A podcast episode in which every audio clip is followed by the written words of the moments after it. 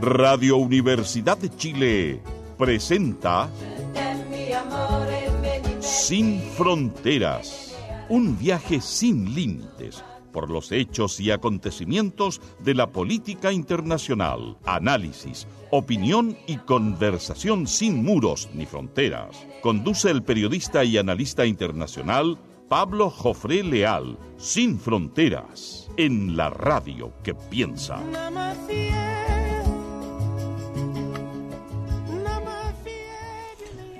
Buenas tardes, amigos y amigas auditores y auditoras de Radio Universidad de Chile en el 102.5 de la frecuencia modulada.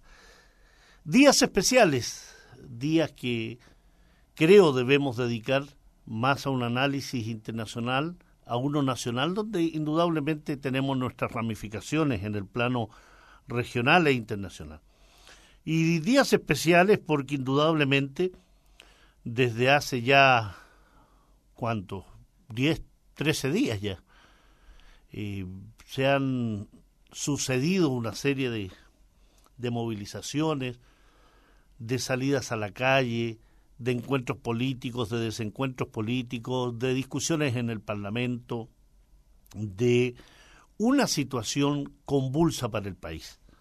Lo que comenzó como una acción de evasión eh, de estudiantes secundarios en el centro de Santiago un día lunes eh, a mediodía, una evasión producto de una decisión del gobierno de aumentar el precio del sistema integrado de transporte. ¿Y por qué les digo eso y no el metro? Porque uno de los hechos interesantes es dar cuenta que eh, los acontecimientos comenzaron o tienen su génesis en un aumento en el valor del sistema integrado de transporte, que incluye al metro, pero que también involucra al Transantiago, a los buses de acercamiento, es decir, todo el sistema que se llama Transantiago. Por tanto, no era solo el metro. Lo que pasa es que quedó eh, señalado y signado como el elemento catalizador el tema del metro. Y esto es importante definirlo así porque ese lunes, cuando los estudiantes eh, secundarios, estamos hablando lunes 14, sí, lunes 14, cuando los estudiantes secundarios evaden los controles del metro, comienza día a día una, una política de seguir evadiendo y por parte del gobierno entrar en una política de contención a través de la fuerza policial de esta decisión de los estudiantes el día martes, el día miércoles y el día jueves ya se desencadena una situación de mayor envergadura que señala, por ende, un paso cualitativo en lo que estos estudiantes y ya la población estaban señalando con su salida a la calle. El día viernes ya fue un día absolutamente extraordinario. Y aquellos que, que estuvimos en la calle aquel día, Recordaremos que tipo 4 de la tarde, gran parte de las estaciones del metro fueron eh, cerradas por decisión de las autoridades ministeriales, por el gobierno y por eh, la plana de, directiva del Metro de Santiago.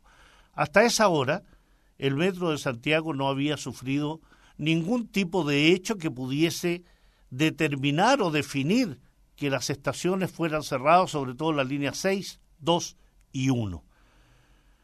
Lo que sucedió allí fue lo que indudablemente podía venir cuando tú sacas a la calle a decenas de miles de personas que no pueden llegar a su casa a las 4 o 5 de la tarde. Es decir, unido a los estudiantes en la calle, unido a la gente que no puede utilizar el sistema de transporte, unido a la enorme congestión que se generó en Santiago entre las 5, 6 y 7 de la tarde, se generó entonces una indignación general y una salida masiva a la calle que desembocó finalmente en un día eh, de masividad en las manifestaciones, pero también del inicio de lo que ha sido ya una semana completa de manifestaciones masivas, violencia generalizada, saqueos, eh, sobre todo en, en las comunas eh, periféricas, pero también en el centro de Santiago. también en toda la zona de Santa Rosa con la Alameda, en la zona de Plaza Italia. Y eso ha generado entonces la suspicacia respecto a qué sucedió exactamente con relación a este tema del metro que generó la destrucción de estaciones, el incendio de algunos vagones. Conversaba el día de ayer con un, un alumno que tengo en la Universidad Abierta de Recoleta que trabaja en el Metro de Santiago, que tiene algún cargo de nivel medio, y me, señalaba algunos puntos muy interesantes que se los traigo a colación. Eh, uno, el nivel de organización que tuvo la quemazón de las estaciones y los trenes del metro. Me señalaba que para poder realizar una acción de esa envergadura se necesita cierto tipo de organización e impunidad en el punto de vista de cómo se hace a la misma hora. Y estoy transmitiendo casi el mismo discurso que transmite el gobierno. El nivel de organización, la impunidad, la forma en que se actuó. ¿Existe en Chile una organización política, social, que esté en condiciones de ejecutar a la misma hora, en las mismas líneas, una, un atentado de esa envergadura? Es discutible porque ha salido a circulación el hecho de que aquí podríamos estar en presencia de lo que en otros países se denomina atentados de falsa bandera, es decir, realizar una actividad que genera efectos en la población, que genera efectos multiplicadores, que genera que efectivamente se desencadene un clima de violencia y actividades que sobrepasan muchas veces a las fuerzas policiales.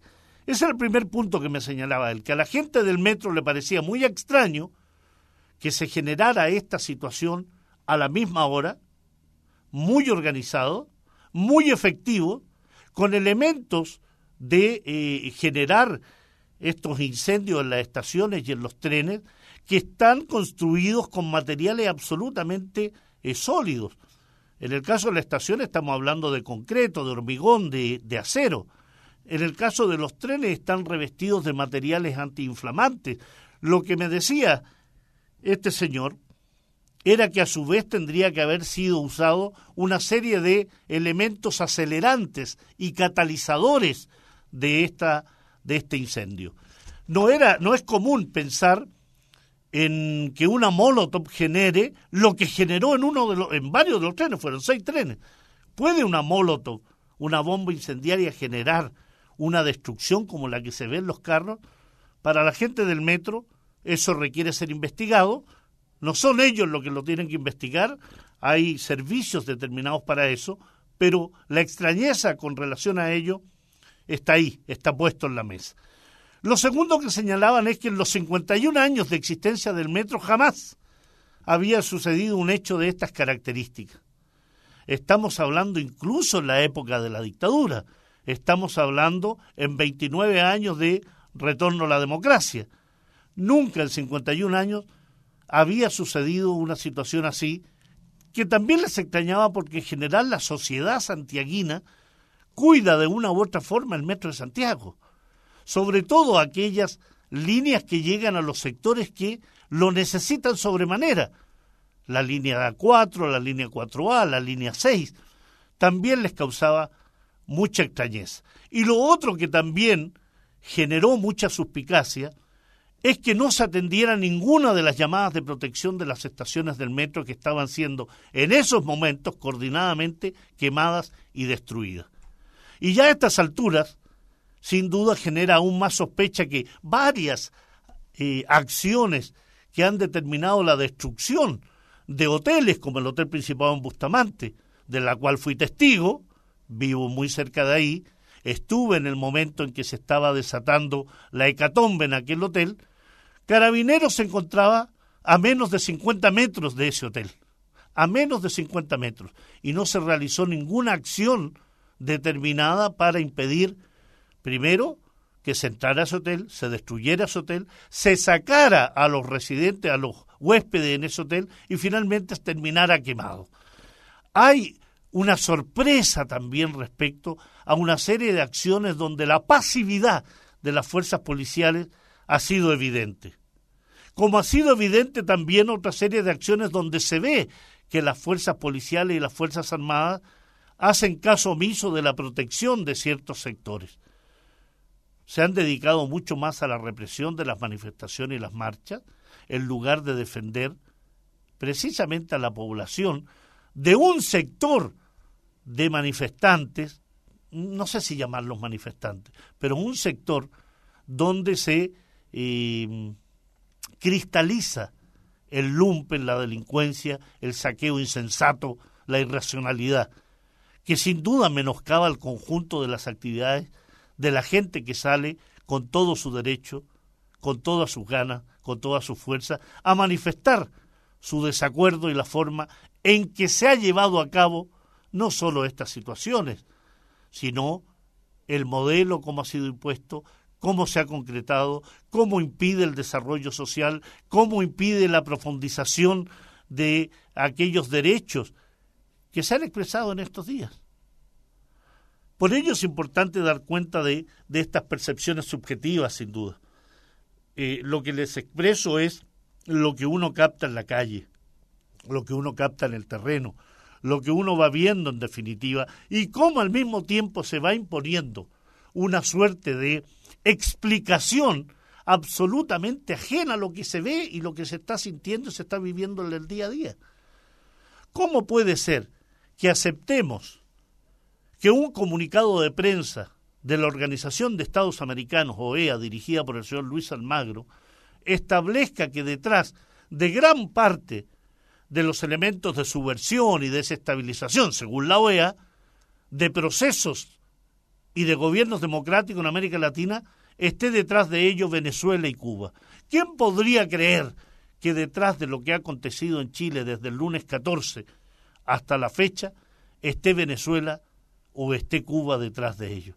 Venezuela tiene sus propias dificultades. Venezuela está viviendo un proceso de agresión, de bloqueo, de sanciones, que no lo tiene y no lo tendrá tampoco ni con la voluntad, los deseos, las ganas ni tampoco sentirse con el derecho de poder efectuar algún tipo de apoyo a lo que si alguien con un mínimo de sapiencia, con un mínimo de inteligencia se da cuenta, aquí estamos ante manifestaciones, ante hechos, ante acciones, ante una salida masiva de la población que se ha cansado de años de sometimiento, de una sociedad de borregos que ya no quiere seguir siendo borrego, de una sociedad que está cansada de ser sometida, de una sociedad cuyos viejos se pensionan miserablemente, de una sociedad cuyos jóvenes estudian con el peligro cierto de no poder continuar una carrera por no poder pagarla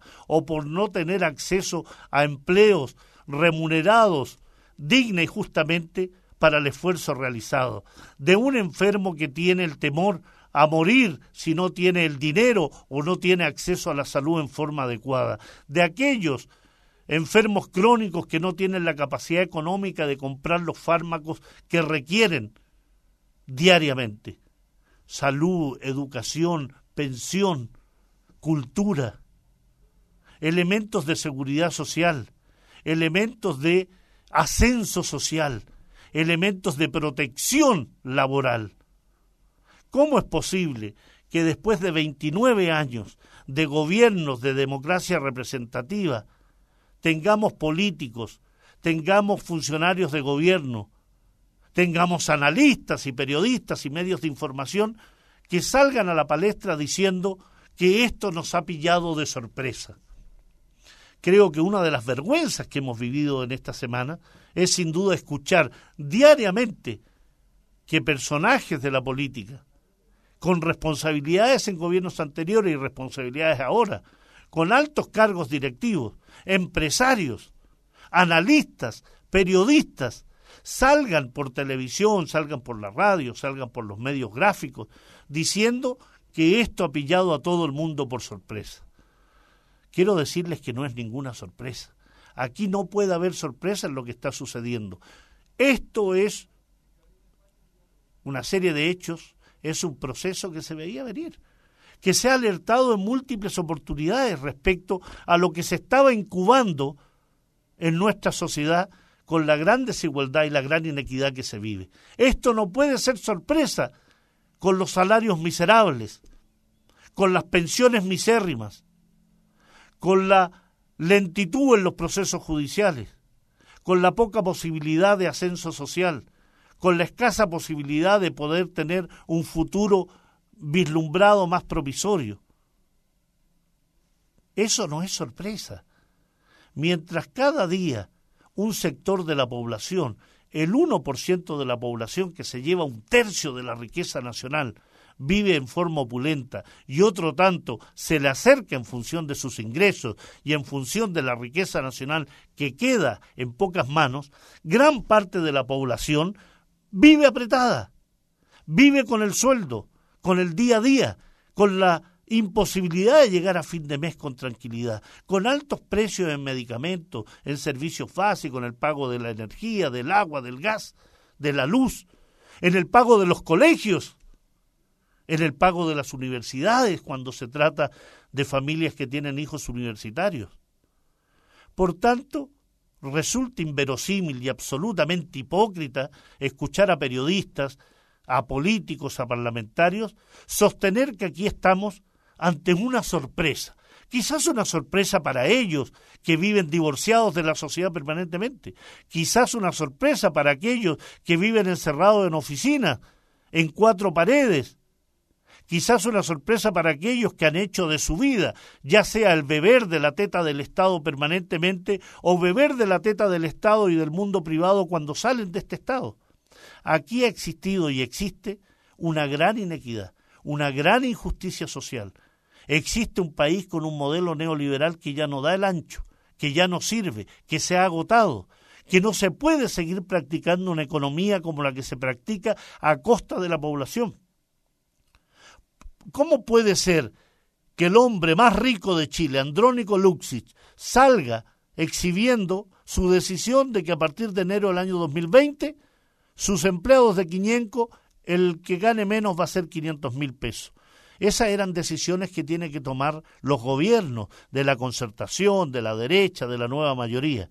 Se le ha escapado de las manos, la gente ya no les cree, ya no les cree ni a los partidos políticos, ni a un parlamento absolutamente desquiciado y que anda discutiendo las 40 horas y se enfrasca en una discusión y en peleas respecto a las 40 horas, mientras la calle está exigiendo asamblea constituyente, reforma profunda en lo previsional, reforma profunda en lo sanitario, reforma profunda en lo educacional. No maquillajes, no migajas.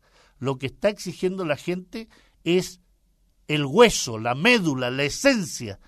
Estamos cansados, y me incluyo en ello, del maquillaje, de el pan que le echas encima una gotita de mantequilla o de margarina. No, la gente quiere que ese pan sea contundente, que ese pan tenga enjundia, que ese pan sea un pan que te satisfaga, no que simplemente apague un momento la hambre para volver a tener el hambre posterior estamos hablando de una sociedad que requiere necesariamente un cambio profundo, enorme, inmenso, esencial. La gente no se va a quedar, y he ahí el error principal del gobierno y de los partidos políticos, de creer que la gente iba a salir de la calle porque dejaste sin efecto el alza de los 30 pesos en el sistema integrado de transporte. Ilusos, infantiles, absolutamente ignorantes de lo que está sucediendo en la calle. Tampoco va a quedar sin efecto la movilización porque tú transformes las 44 horas en 40 horas. Tampoco. O porque subas la pensión solidaria. Han hecho en una semana lo que la sociedad les ha exigido permanentemente. Por tanto, se podía hacer. Y he ahí otra burla estamos en presencia de otra burla, porque han hecho en una semana lo que han dicho que no se podía hacer por el tema de la macroeconomía, de la disponibilidad del empleo, que se iban a perder empleo, que el país no resistiría 40 horas y que el país no resistiría un aumento en la pensión solidaria. Hemos sido testigos incluso de audios filtrados por parte de la señora, por la esposa del presidente de la República, que dicho sea de paso, creo que se trata de una operación comunicacional y política absolutamente detestable, porque si se trata de una filtración de un audio, creo primero, la amiga que lo filtró, ¿qué tipo de amiga es la que tiene la, la esposa del presidente? Si lo filtró la esposa del presidente, estamos entonces ante una gravedad aún mayor. ¿Cómo puede ser que la propia esposa del mandatario esté filtrando información? Y en una tercera alternativa, podría ser que ese teléfono esté pinchado, esté absolutamente manejado por, por los servicios de inteligencia, lo que es aún más grave. Pero eso ha pasado piola, ha pasado tranquilo, no se ha discutido. El audio de la señora Cecilia Morel refleja que hay en marcha una operación política comunicacional permanente destinada a minimizar lo que está pasando, a mostrar que esta señora Morel le dice a alguien, una amiga indeterminada, que parece ser que hay que compartir los privilegios. ¿Qué es compartir los privilegios? Alguien le pidió al gobierno compartir los privilegios. Alguien le pidió a la familia Piñera Morel compartir sus privilegios. O a los Falabella, a los Solari, los Mate, a los Luxich. No queremos como sociedad compartir sus privilegios. Lo que queremos compartir es la riqueza del país. Lo que queremos compartir es lo que produce la minería, la agricultura, los bosques, los mares. Queremos tener la propiedad de los medios de producción, queremos tener la propiedad como país de nuestro subsuelo, de nuestras riquezas forestales, mineras, de nuestras riquezas marítimas. Eso es lo que queremos. No queremos sus privilegios. Lindo sería tener una cabaña en Caburga, sin duda, pero eso es un privilegio que se puede dar el señor Piñera. No queremos tener 50.000 hectáreas en Tautauco, en Tantauco al final ahí de Chiloé. Eso es un privilegio que se puede dar el señor Piñera. Nosotros lo que queremos como sociedad son empleos bien remunerados, un trato digno, un trato justo con nuestros viejos, pensiones que sirvan para lo que el concepto de jubilación implica Jubilación viene de jubilare, de júbilo, de alegría. ¿Qué alegría puede haber para un viejo que se va con 70 o 100 mil pesos mensuales de pensión? Esto es absolutamente vergonzoso. No queremos sus privilegios, queremos justicia. Y para eso entonces, tal como Víctor Jara lo sostuvo alguna vez, vamos por ancho camino.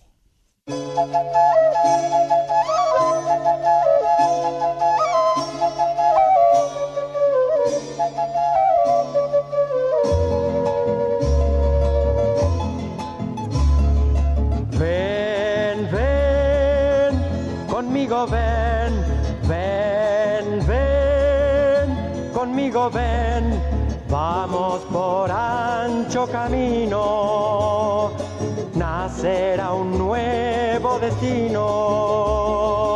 Ven, ven, ven, conmigo ven,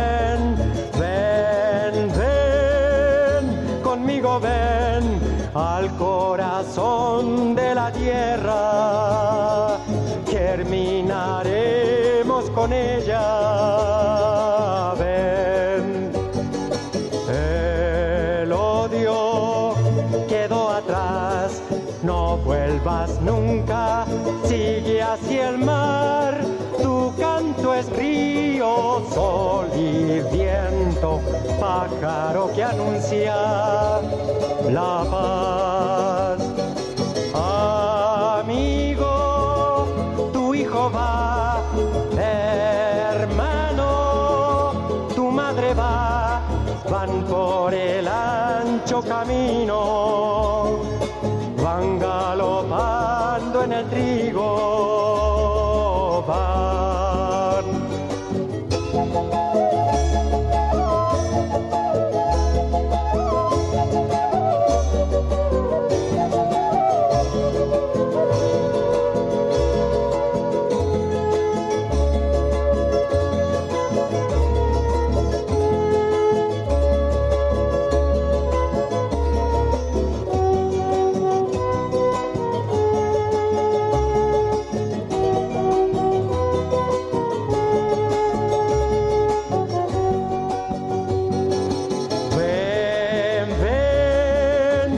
conmigo ven, ven, conmigo ven, llegó la hora del viento, reventando los silencios.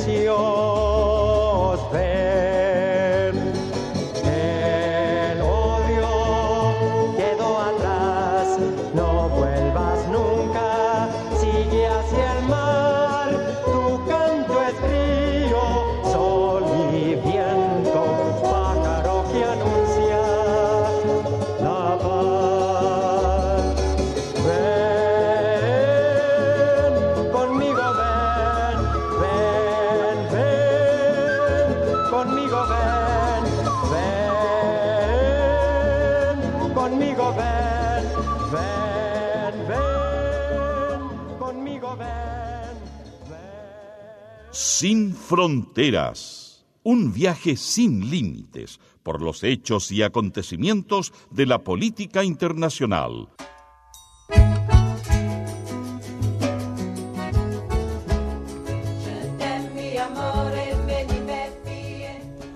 Estamos de vuelta con Sin Fronteras en un programa especial, porque especial es lo que está aconteciendo en nuestro país.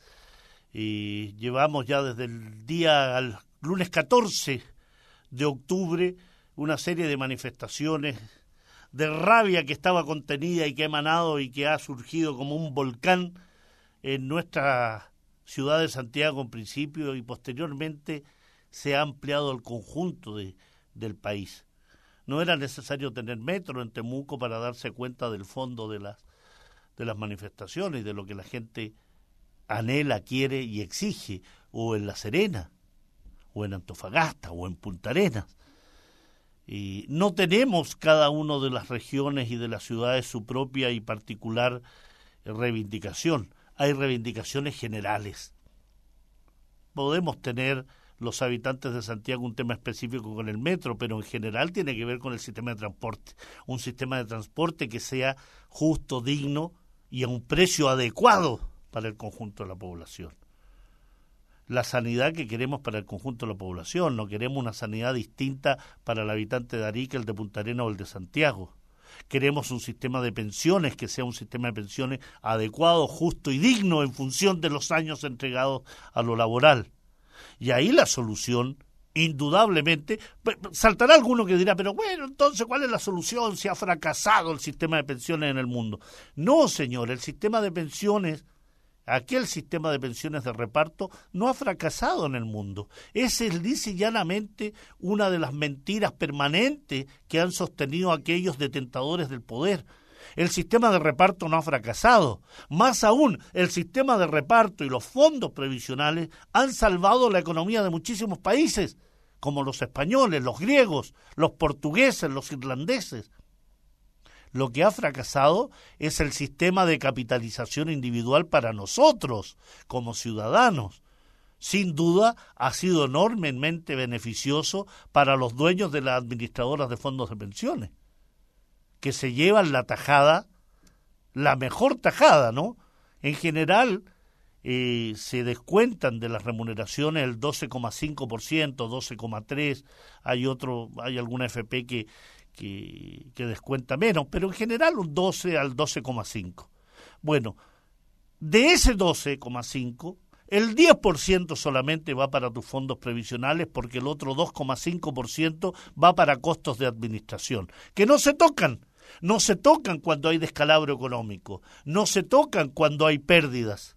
Es decir, es una industria beneficiosa a todo evento para los dueños de las administradoras. Pero son administradoras, estimados auditores y auditoras. Administran nuestros fondos. Es decir, invierten nuestros fondos donde se supone puedan generar un interés que reditúe en beneficio de esos fondos. Y cuando no lo hay, ellos siguen salvados con altos sueldos directivos, con alta capitalización y los que perdemos somos permanentemente nosotros.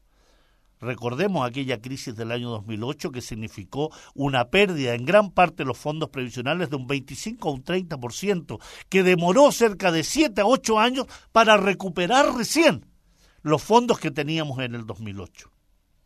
Por tanto, se trata de una industria rentable como rentable es la industria de la salud privada, las ISAPRES. El 70% de la población chilena está adscrita a FONASA. Por tanto, lo que ha hecho el modelo neoliberal implementado desde el año 1973 a la fecha, e intensificado por la concertación, la nueva mayoría de los gobiernos de derecha, es seguir favoreciendo al sector privado. Han de saber ustedes que se licitan, por ejemplo, las operaciones de cadera y aquellas que no puede realizar el sector público por falta de oportunidad, por falta de acceso, por falta de médicos, se le paga al sector privado que suele tener los mismos médicos del sector público. Es decir, se licitan, por ejemplo, 10.000 operaciones de prótesis de cadera para los hospitales. No todos los hospitales tienen la capacidad de realizarlo. Entonces, aquel excedente, que en general, más que excedente, es mayoritario, lo realiza la Clínica Las Condes, la Clínica Alemana, la Clínica Santa María. Y eso lo paga en efectivo el Ministerio de Salud. ¿Por qué creen ustedes que el crecimiento de la clínica Dávila, por ejemplo, uno va a la clínica Dávila y lo que ve es una ampliación enorme de lo que era una pequeña clínica en la zona de Recoleta? O la clínica Santa María, aquí cerquita. La gran ampliación que ha tenido desde el punto de vista de infraestructura y de ofrecimiento. La clínica Las Condes, la clínica alemana, la clínica Indisa. ¿Y qué pasa con los hospitales ya instalados? Siempre decadentes, siempre con falta de insumos, siempre con falta de solución, con largas listas de espera. Solo el año 2018, 27.000 chilenos murieron por falta de atención oportuna en las listas de espera quirúrgicas. 27.000 chilenos. Eso es un crimen. Eso indudablemente merece una investigación. Ahí la OEA debería meterse, ¿no? Pero ¿qué va a hacer la OEA? si la OEA está digitada y dirigida precisamente por aquellos que reciben todas las orientaciones desde Washington y han establecido que su orientación y su objetivo es Venezuela, Cuba, Bolivia. Ese tipo de política es la que no sirve. Y en el plano de política exterior, este gobierno, como los anteriores, han sido nefastos en cuanto a intensificar el diálogo y las relaciones con nuestros países vecinos. Había buenas relaciones cuando estaba Cristina Fernández y estaba Néstor Kirchner y estaba la nueva mayoría aquí, había afinidad ideológica, pero bastaba con el cambio de un gobierno para que de inmediato se suscitara una serie de controversias y de disputas. El Brasil de Jair Bolsonaro implica el apoyo irrestricto a Sebastián Piñera, el Iván Duque en Colombia, esa Colombia absolutamente corrupta, en el plano gubernamental amigo del gobierno de Sebastián Piñera. Se ha formado un grupo de Lima que se caracteriza no solo por tener como objetivo a la República Bolivariana de Venezuela, sino también el contenerse entre ellos. ¿Han escuchado ustedes alguna crítica de la OEA, de Colombia, de Argentina, de Brasil, de Perú, el Ecuador donde está Lenin Moreno? Criticando la actuación policial y militar en Chile, donde ya llevamos 20 muertos, miles de heridos, de detenidos, de destrucción? Cero. Pero si se tratara de Venezuela, sin duda estaría armado una sesión especial del Consejo de Seguridad de la ONU para tratar la violencia en Venezuela, la represión gubernamental. Eso se llama hipocresía, se llama doble rasero, se llama carepalismo. ¿eh? Es el carepalismo propio de los gobiernos de derecha. Leía que, por ejemplo, la diplomacia norteamericana detecta cuentas falsas que emanan de Rusia incitando las manifestaciones de Chile. Ahora resulta que son los rusos. Son los cubanos, son los venezolanos, son los rusos que están alentando las manifestaciones en Chile. Es decir, además de someternos, de creernos borregos, creen que somos idiotas absolutamente sometidos a alguna cuenta por Twitter, por Instagram, por Vimeo, un video de YouTube, donde no pensamos, donde no analizamos. Eso es desprecio también. No solo es desprecio que te, que te digan que te levantes de madrugada para ahorrar en el pasaje del metro, o que compres flores porque bajaron un 3,6%, o que vas a los consultorios a solo chacharear. También es indignidad, también es arrogancia, también es desprecio a la población cuando te signan de que estás saliendo a la calle porque te están mandando los rusos, los venezolanos o los cubanos. O una o un comunicado de la OEA donde dice que la desestabilización en América Latina es producto de esta influencia. Eso es estar ciego, sordo, pero no mudo. Y ahí hay una gran falla del gobierno de Sebastián Piñera. Este ha sido un gobierno ciego, sordo, pero no mudo. La incontinencia verbal, la verborrea permanente de Sebastián Piñera, que le impide callarse, que le impide poder sopesar las situaciones, que lo hace ir a Colombia y establecerse en Cúcuta junto al presidente Iván Duque para los camiones de ayuda humanitaria contra Venezuela que lo hace al canciller Teodoro Rivera de Chile declarar dos días antes del inicio de las manifestaciones en Chile que estaba dispuesto a establecer un bloqueo aéreo y naval sobre Venezuela. ¿Qué tiene que decir ahora Teodoro Rivera al respecto? la salida que tiene este gobierno, la salida que tiene la casta política en este país, nuestro país, es echarle la culpa al otro, asignarle responsabilidades al otro. Y cuando ya están demasiado evidentes, salen a pedir perdón. Esa es la nueva palabra de moda en Chile. Perdón. Hay una orden gubernamental de que todos los ministros tienen que pedir perdón. Juan Andrés Fontaine, perdón por haberla jodido con el tema de la madrugada. Perdón de los diputados, que no captamos y no esperamos, no pensábamos que era tan profundo. ¿Cómo no van a pensar si ustedes fueron elegidos para pensar o porque piensan un poco más? ¿O son en realidad una serie de idiotas que están sentados en un curul para ganar lo que ganan y no pensar y simplemente luego sostener que Chile necesita un diálogo. Este día ha sido indignante leer una declaración firmada hasta el momento por cinco mil personas, donde encuentro nombres como el de Javiera Parada, Carolina Toá, Eduardo Vitrán, y son viejos nombres de la vieja concertación, de la vieja nueva mayoría, gente vinculada a administraciones de gobierno que ya pasaron por nuestro país y que están llamando a la necesidad de un diálogo y pensar más allá de pedir renuncias y exigencias. Fíjense bien, hacen un llamado a dialogar sin exigencias, hacen un llamado a conceder, a no pedir renuncias, sino que simplemente sentarse a la mesa y ver un mejor futuro para Chile. Ya nos hemos sentado quince mil veces bajo esa misma perspectiva. Ya no queremos política de consensos. La política de consenso en nuestro país fue un fracaso, porque la política de consenso lo que establece es la complicidad entre la casta empresarial y política que junto a los medios de información hegemónicos en nuestro país, léase la tercera, el Mercurio, Megavisión, Chilevisión y en el cual está incluido TVN, han unido todos ellos sus intereses para transmitir lo mismo y simplemente sepultar cualquier aspiración de cambio social. No queremos consenso. Un diálogo sin exigencia es un diálogo estéril. Un diálogo sin solicitar que haya responsabilidades políticas, no como lo que dijo Andrés Chadwick de que él no tenía ninguna responsabilidad política. ¿Y quién la tiene en nuestro país entonces si el ministro del Interior no tiene responsabilidad política? ¿Yo? Yo no voy a pedir perdón. ¿Quién? Mi hijo, mi tío, tu sobrino. ¿Usted, auditor, va a pedir perdón? ¿Usted va a ejercer alguna responsabilidad política por lo que acontece en el país?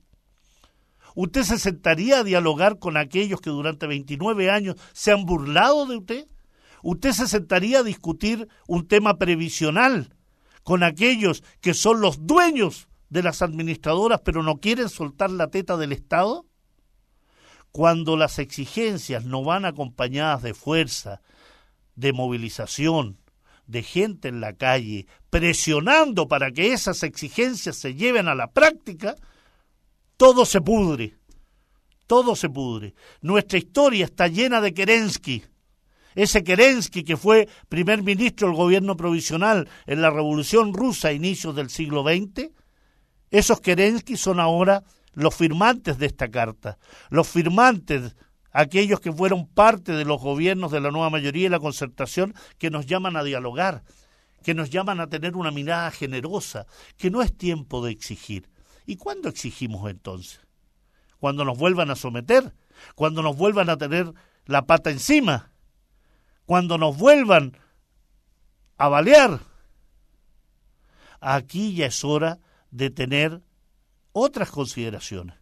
Creo que es justo decir que gran parte de la población está en las calles pacíficamente, pero es absolutamente condenable en forma indudable el lumpen, el delincuente, el violento, el que roba, el que saquea. Porque ese que roba, que es lumpen, que saquea, que le rompe el kiosco a un pequeño eh, emprendedor, al pequeño comerciante, aquel que roba a su vecino, aquel que le destruye su pequeño negocio, ese tipo es funcional al sistema, ese tipo es un instrumento del poder, es un instrumento de la, de la casta empresarial y política que no quiere cambios. Ese es un delincuente y como delincuente tiene que estar sometido a la ley. Yo no voy a justificar aquí a aquel que sale del supermercado con dos plasmas, lo sube a una camioneta 4x4 y se va a su casa y vuelve a buscar un refrigerador y una cocina. O aquel que sale cargado de elementos musicales, o aquel que sale con instrumentos de una tienda como audiomúsica, o que sale de una tienda cargado de licor. Ese es un delincuente y ese delincuente tiene que estar sometido a todo el peso y a todo el rigor de la ley. Muy distinto es ese porcentaje mayoritario de población que sale con su hijo, que sale con su sobrino, con su abuelo, con su padre, a manifestar las grandes demandas, las grandes reivindicaciones que nos mueven en este mes de octubre. Por eso esta declaración que están firmando, que se llama documento para el diálogo, hay que tener mucho ojo, porque esos Kerensky, esos que quieren tirar para atrás la movilización social, son los mismos que los vemos sentados en la moneda. Ahí sentados a la diestra del presidente Piñera.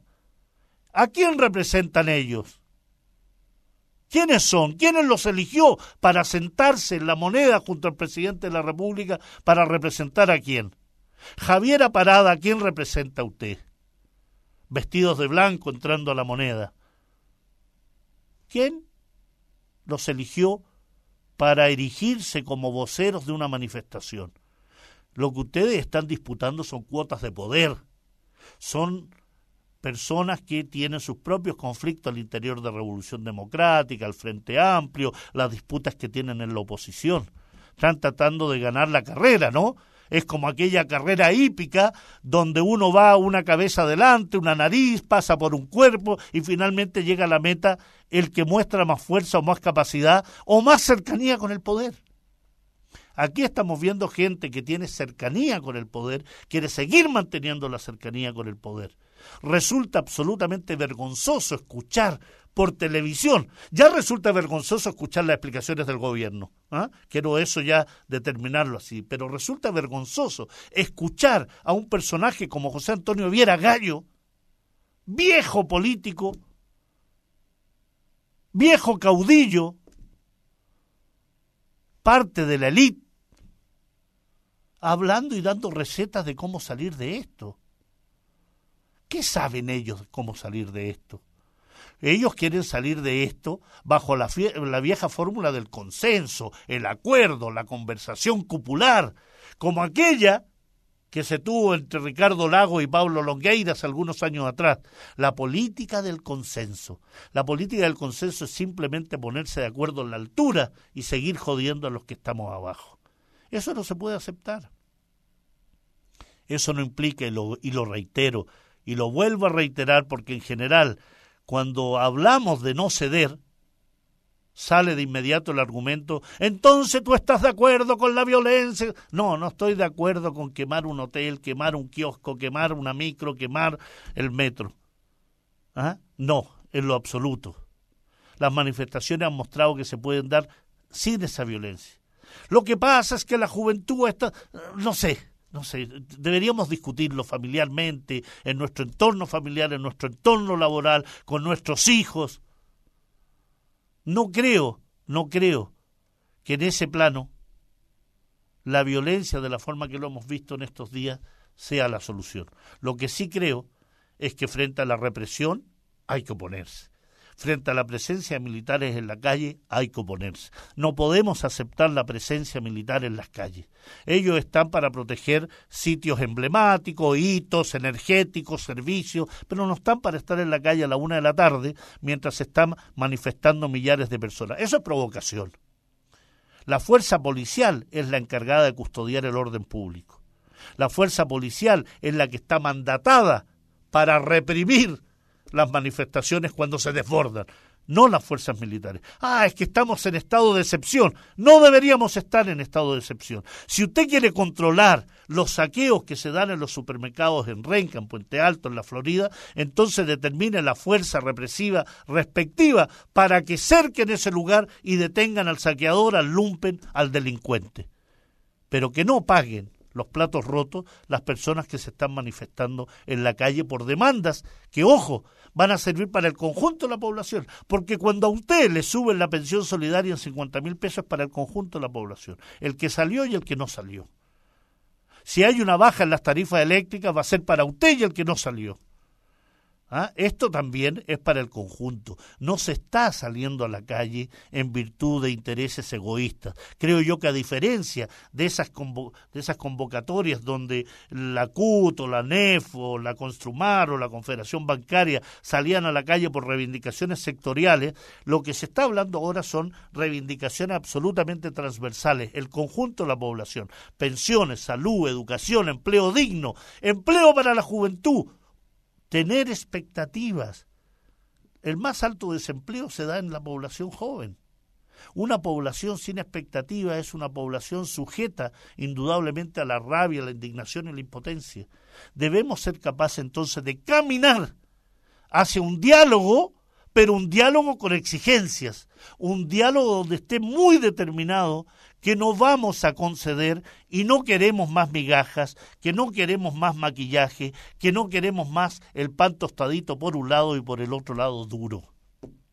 Aquí hay que caminar por un diálogo, insisto, con exigencias, no aquellos que grupos políticos interesados en mantener sus privilegios, grupos políticos interesados en tratar de conducir este proceso, que no lo van a conseguir, y no lo van a conseguir porque son grupos que están completamente alejados y divorciados de la población. No es casual que gran parte de los gremios, los grandes gremios, los grandes sindicatos, se hayan demorado varios días en salir a la calle, que recién se hayan integrado a partir del día miércoles con convocatorias, pero estamos hablando de cinco o seis días anteriores donde no se les veía, mutis por el foro la gente que estaba en la calle, principalmente durante los primeros ocho días de estas manifestaciones, era juventud, personas menores de 25 años en la calle exigiendo lo que nosotros, viejos, deberíamos haber exigido hace mucho tiempo. Hemos estado sometidos durante 29 años a temores atávicos, a temores que los propios medios de información, que han sido más bien relacionadores públicos del poder, nos han inculcado, que nos meten la farándula permanentemente en las programaciones televisivas, que nos adormecen, que narcotizan a la gente, donde personas, ocho, diez personas que forman un panel farandulero, reciben sueldos millonarios por hablar estupideces, reciben sueldos millonarios para adormecer a la población, para cuando se mete un tema interesante digan, no, no enfrasquemos en esa discusión, ¿para qué queremos dividir al país? Claro, no dividamos al país porque dividiendo al país salen a relucir todas las abismales diferencias que tenemos como país.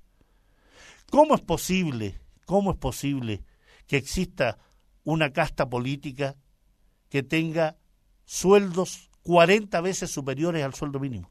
40 veces superiores directores de banco, directores de instituciones estatales. Aquí debe haber una revisión general, general. Directores de hospitales, directores de empresas, rectores, todos deben ver y tener una introspectiva muy clara si la justicia al interior de las instituciones públicas y privadas es lo que debería ser. Nadie debe escapar de una revisión profunda de lo que nuestro país necesita. Nadie debe escapar de una revisión en profundidad esencial al hueso respecto a lo que es justo o no es justo. No más privilegios políticos, no más privilegios militares, porque ese carabinero que está en la calle, que lleva tres días en la calle reprimiendo a la población, tiene mandos militares multimillonarios, procesados, que se han hecho millonarios desfalcando al fisco, se han hecho millonarios a costa de su empleo público, mientras el sargento, el cabo, el carabinero de raso recibe sacas de madre, piedrazos para reprimir y defender los privilegios de esos mandos militares y de carabineros y los y la casta política y la clase empresarial y los que más tienen. Ellos están convertidos en defensores del modelo y eso también requiere un cambio. También Carabineros debe darse cuenta que no pueden seguir siendo el sostén del poder, no pueden seguir defendiendo privilegios, no pueden seguir defendiendo a corruptos, a ladrones, a delincuentes, tan delincuentes como el que saquea, tan lumpen como el que saquea el supermercado. Hay mucho que hacer Diálogo, sí, pero con exigencia. Avanzar, recuerden aquello, transando lo mínimo. No es sin transar, siempre hay que transar algo. Pero no un diálogo donde no haya la exigencia clara y precisa de responsabilidades políticas del ministro del Interior, de transporte, de economía, de hacienda, de educación, responsabilidades del presidente, responsabilidades de la casta política. Amigos y amigas, auditores y auditoras de Radio Universidad de Chile. Fue un programa especial de nuestro programa Sin Fronteras en medio de la convulsión social que vive Chile, pero que es necesario dar cuenta de lo que sucede, buscar alternativas, conversar con nuestras familias, seguir adelante, pero siempre con la frente en alto, la cabeza muy en alto y sin cegarnos, sin perder la visión que necesitamos un cambio profundo. Hasta la próxima semana. Radio Universidad de Chile presentó